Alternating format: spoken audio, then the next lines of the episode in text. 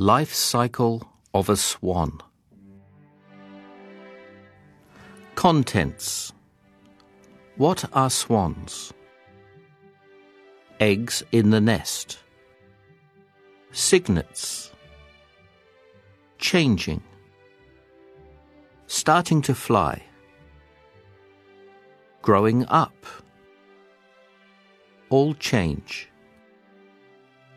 Index. What are swans? Swans are birds that live on water. Female swans are called pens, and male swans are called cobs.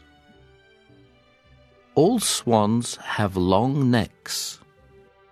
Some swans have white feathers and an orange bill. They are called mute swans. Eggs in the nest. The pen and cob live together.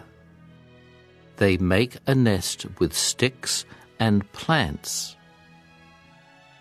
The pen lays her eggs in the nest.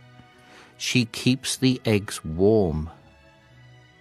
When the pen leaves the nest, the cob looks after the eggs. Cygnets. After a month, baby swans hatch out of the eggs. The baby swans are called cygnets. The cygnets are small and grey. They have short necks.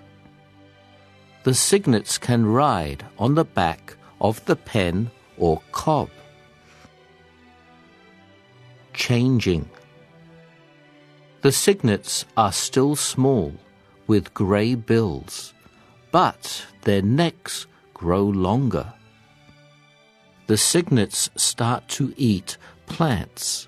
At first, the pen gets the plants for the cygnets. Later, they get their own plants. Starting to fly. The cygnets grow bigger and stronger they grow brown feathers, but they still live with the pen and cob. Soon, the cygnets stretch their wings. They run across the water and start to fly. Growing up, the cygnets still have grey bills, but most of their feathers start to change from brown to white. The cygnets leave the pen and cob, but they do not live alone. Cygnets always live in groups. All change. After two years, the cygnets have white feathers and orange bills. They have long necks too.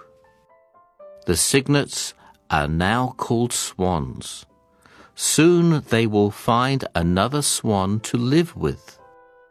They will make their own nest. They will have their own cygnets. Index Bill Cob Cygnets Eggs Feathers Neck nest, pen, swan, female, male, cob, orange, mute, lay, month, hatch, cygnet brown, stretch, group, another.